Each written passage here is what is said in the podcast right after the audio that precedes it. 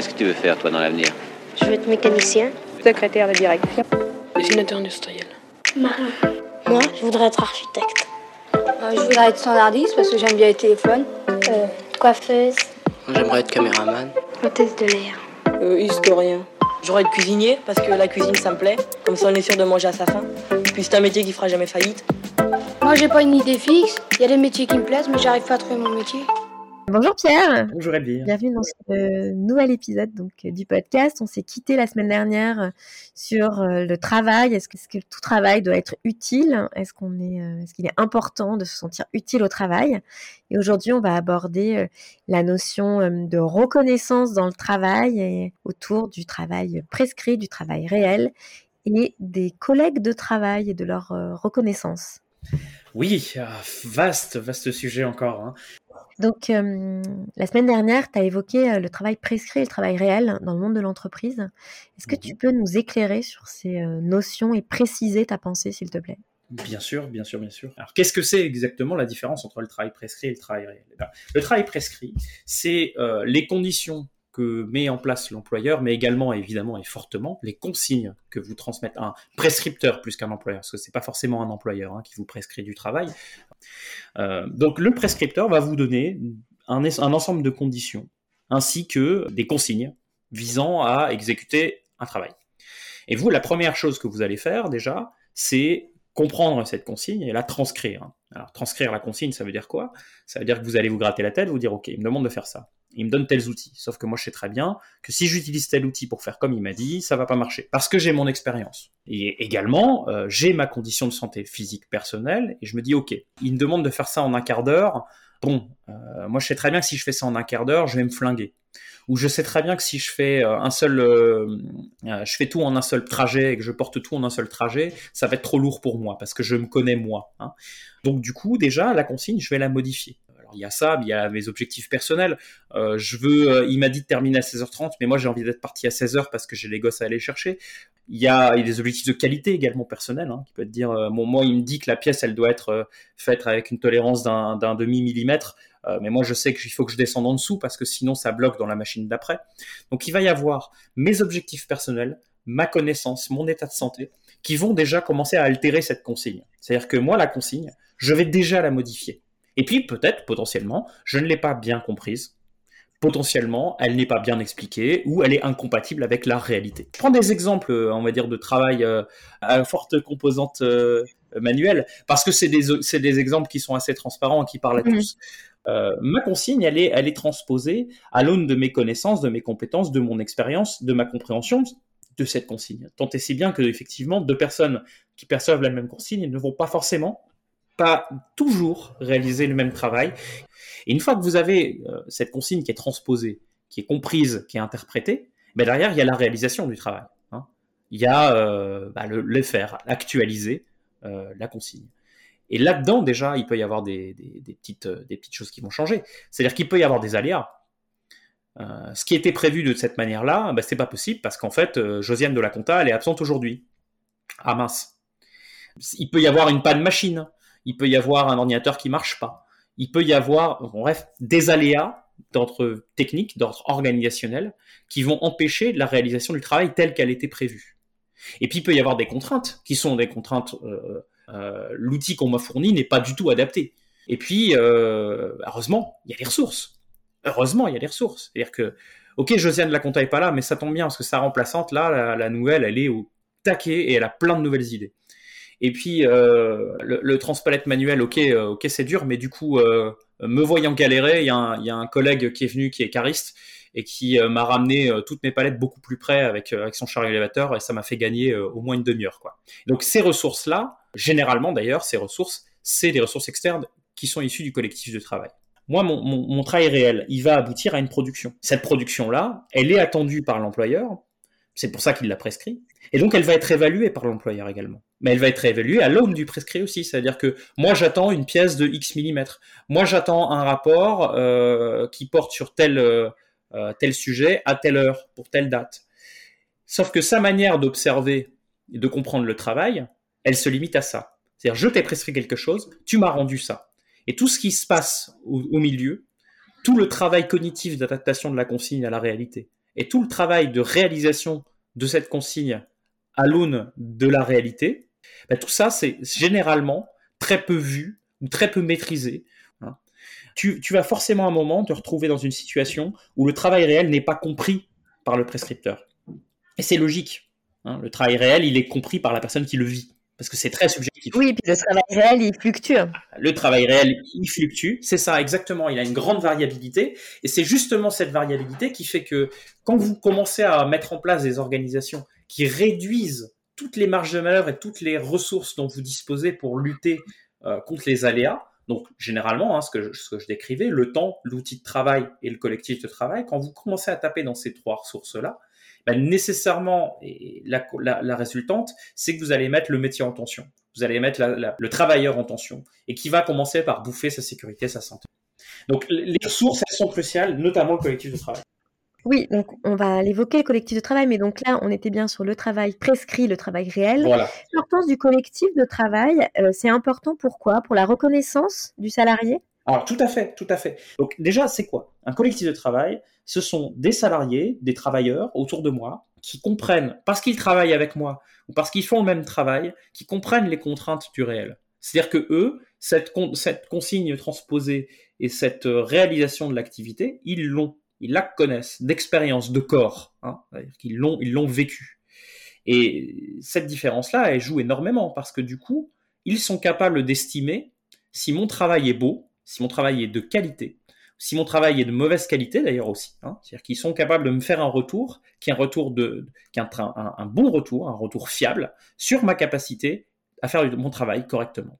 Et donc forcément, et évidemment, on peut le comprendre, c'est la source principale de la reconnaissance. C'est-à-dire que qui mieux que quelqu'un qui connaît les contraintes de mon travail quelqu'un qui connaît la difficulté et le bonheur que c'est que de bien faire son travail, qui mieux que cette personne peut me dire beau boulot, ou attention, ça, il faut que tu l'améliores.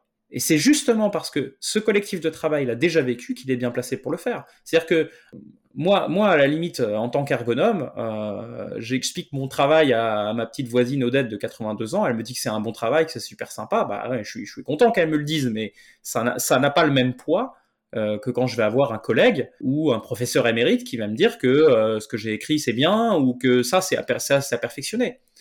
C'est-à-dire que là, forcément, on comprend bien que la connaissance qu'on met pour pouvoir bien faire son travail, donc la connaissance du travail, en fait, elle est nécessaire pour obtenir de la reconnaissance. Et donc le collectif de travail, l'une de ses forces, euh, c'est qui permet, c'est que c'est le meilleur moyen d'obtenir de la reconnaissance, puisque c'est le meilleur moyen, euh, encore une fois, d'avoir un retour sur son travail qui soit un retour de qualité. On comprend bien que le, le collectif de travail est une ressource pour travailler, euh, c'est-à-dire qu'on peut avoir un coup de main, on peut avoir euh, un, soutien, en tout cas physique, psychique. Hein. La ressource du collectif de travail, elle n'est pas uniquement sur la réalisation de l'activité. Hein. La ressource du collectif de travail, c'est justement cette reconnaissance, cette utilité sociale qui est un moteur de la motivation. Et c'est, et c'est pas négligeable aussi, euh, un soutien euh, social hein, euh, en cas de difficulté, et y compris de difficultés d'ordre personnel. C'est-à-dire que euh, des collègues de travail, c'est aussi des personnes qui ont vécu les mêmes emmerdes que vous, ont vécu, euh, ils ont vécu les mêmes difficultés. Et ça, ça soude réellement. Hein. C'est-à-dire que ça crée des relations que vous n'avez qu'au travail. Et donc forcément, euh, quand mm -hmm. vous commencez à abîmer euh, la, la, la, la, survenue de ces collectifs de travail, la survenue de ces relations de travail, d'une manière ou d'une autre, ben vous entachez non seulement une ressource indispensable à la réalisation de l'activité, bien souvent, mais en plus vous attaquez la reconnaissance et en plus vous attaquez le soutien social. Et ça, c'est des composantes qui sont euh, vitales euh, au développement de la santé mentale et qui, en leur absence, risquent de dégrader davantage la santé mentale des travailleurs. Concrètement, alors, mais comment ça se joue la, la reconnaissance là-dedans? Comment est-ce qu'on, où est-ce qu'on peut la trouver la reconnaissance? Alors, encore une fois, euh, l'une des sources principales de reconnaissance morale, hein, ce sont les pairs, les collègues, la, la, hiérarchie peut, pouvant, en, pouvant en faire partie. Donc, fondamentalement, pourquoi c'est si important cette histoire de reconnaissance? Il y a euh, un, des modèles qui explique la motivation euh, au travail, euh, c'est le modèle de la contribution et de la rétribution. C'est-à-dire qu'il faut imaginer qu'on contribue à hauteur de ce qu'on espère obtenir de la part de, de son travail, hein, de la rétribution qu'on espère avoir. Donc, je vais m'investir dans cette entreprise dans laquelle je viens d'être recruté parce que j'espère avoir euh, réussir un projet, avoir une promotion, voilà. En tout cas, j'espère une rétribution. Cette rétribution, c'est la rétribution, c'est donc la reconnaissance. Hein. Alors, il y a le salaire, évidemment, mais pas uniquement. En fait, c'est même une part assez euh, assez fine, assez assez négligeable en fait de la reconnaissance qu'on attend de son travail. Le salaire ne suffit pas. Euh, et, quand il n'y a plus que le salaire qui vous maintient au travail, généralement, c'est que bah il y a plus le reste et le reste il est crucial. Alors le reste c'est quoi? Encore une fois, ce sont euh, mes collègues, mes pairs, qui parce qu'ils connaissent mon travail, parce qu'ils reconnaissent son utilité, euh, vont pouvoir me dire à un moment c'est bien, ce que tu fais c'est beau, ce que tu fais c'est utile, et donc me renvoyer, renvoyer l'image d'un travail utile, d'un travail qui a du sens. Et donc qu'est-ce qui se passe quand on commence à avoir un déséquilibre entre cette contribution mon investissement en temps, en énergie, en intellect et euh, ma rétribution. Et eh ben, euh, généralement, ce déséquilibre, il se fait dans le sens euh, beaucoup trop de contributions face à la rétribution qu'on obtient. Hein, et ça, ce, ce déséquilibre-là, il est délétère pour la santé. Et donc, du coup, bah, il y a deux solutions. Soit je me désengage, je me désinvestis, mmh soit je continue à souffrir. Hein, c'est pas impossible aussi. Sinon, je peux essayer de trouver une forme de rétribution ailleurs. Donc c'est comme ça qu'on se retrouve avec des gens qui sont cadres dans la banque et dans la finance, et puis qui du jour au lendemain ouvrent un restaurant ou, euh, se mettent à faire euh, à vendre du macramé sur un marché euh, dans le sud-ouest, parce que c'est un truc qui a beaucoup plus d'utilité sociale perçue à leurs yeux. c'est comme ça qu'on se retrouve avec des gens qui font leur travail salarié la journée, mais le soir écrivent des articles, réalisent des, des, œuvres littéraires, artistiques, qu'ils exposent, qu'ils présentent. et c'est pas juste un passe-temps, c'est une forme de rétribution sociale. Et donc, je vais essayer de rééquilibrer ma balance entre contribution et rétribution. Et enfin, évidemment, euh, il y a des gens qui n'ont pas cette chance. C'est-à-dire qu'il y a des gens qui vont rester dans ce déséquilibre contribution-rétribution et qui vont continuer à aller au travail.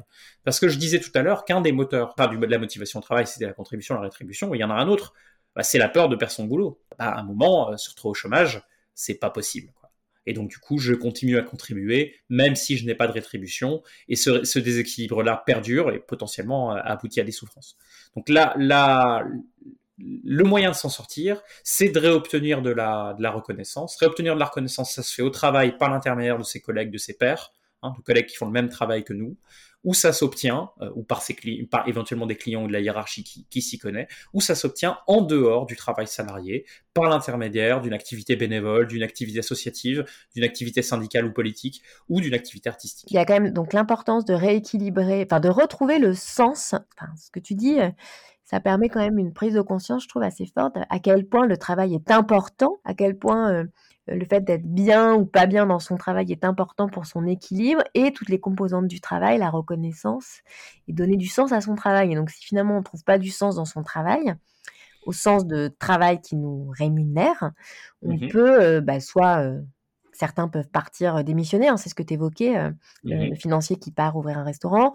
D'autres peuvent mener des projets en parallèle qui vont les, leur permettre de euh, retrouver cette reconnaissance et cette utilité sociale que le travail ne leur confère pas.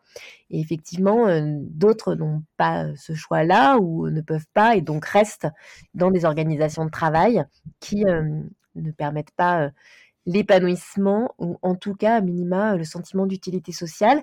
Et justement ces toutes ces difficultés là ce sera l'objet je pense du prochain épisode. Elles peuvent mener au, à des dangers et notamment aux risques psychosociaux. Oui oui complètement. Oui le manque de reconnaissance le manque de sens au travail est un facteur de risque psychosocial et on pourra l'aborder au prochain épisode rendez-vous la semaine prochaine pour un épisode autour des risques psychosociaux. Merci beaucoup Pierre. Merci à toi. À la semaine prochaine. Salut.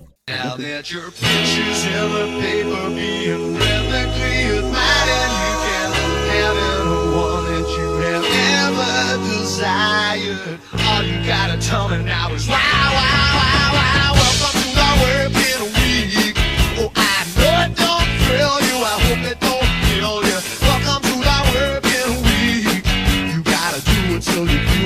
you better get to it.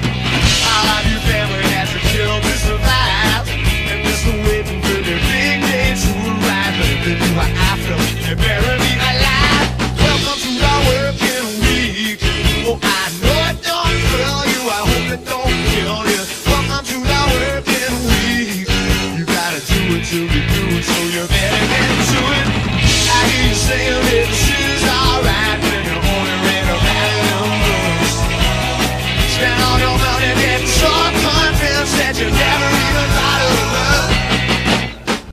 Vous a plu, n'hésitez pas à le mentionner avec des pouces, des cœurs et des étoiles sur vos plateformes d'écoute préférées. Et pour suivre les coulisses du podcast, rendez-vous sur le compte Instagram sur le métier podcast ou sur le site internet sur le métier.com. À la semaine prochaine! Qu'est-ce que tu veux faire, toi, dans l'avenir? Je veux être mécanicien. Secrétaire de direction. Dessinateur industriel. Marin. Moi, je voudrais être architecte.